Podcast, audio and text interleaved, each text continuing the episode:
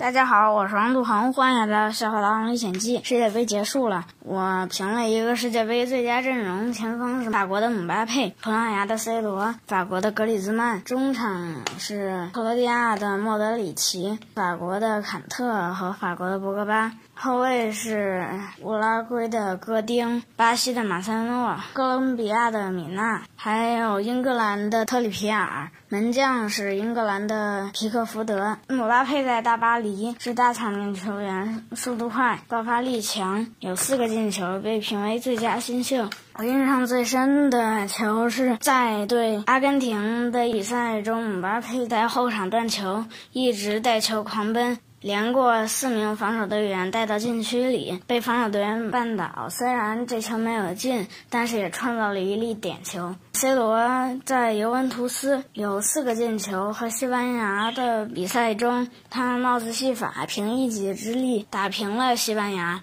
是全队的精神支柱。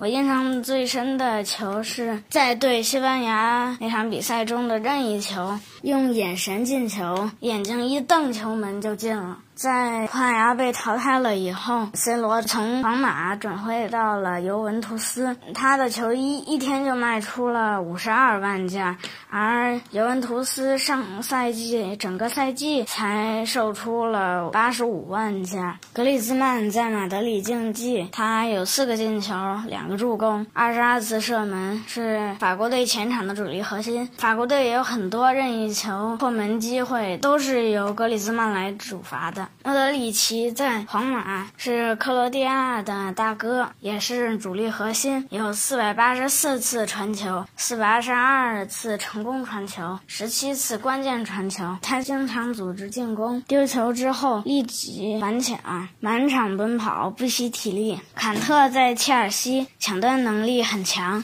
有二十次拦截，十五次抢断。博格巴在曼联经常策动法国队的进攻，和坎特配合一高一快。戈丁在马德里竞技，十三次拦截，是乌拉圭的防守核心。马塞洛在皇马有七次拦截，特别擅长助攻，有五次射门。米纳在巴萨个子高，定位球屡屡得分，他有三个定位球进球。他在巴萨踢不上主力，相信这个赛季他会有好的表现。特里皮尔在热刺关键传球最多，有二十三次。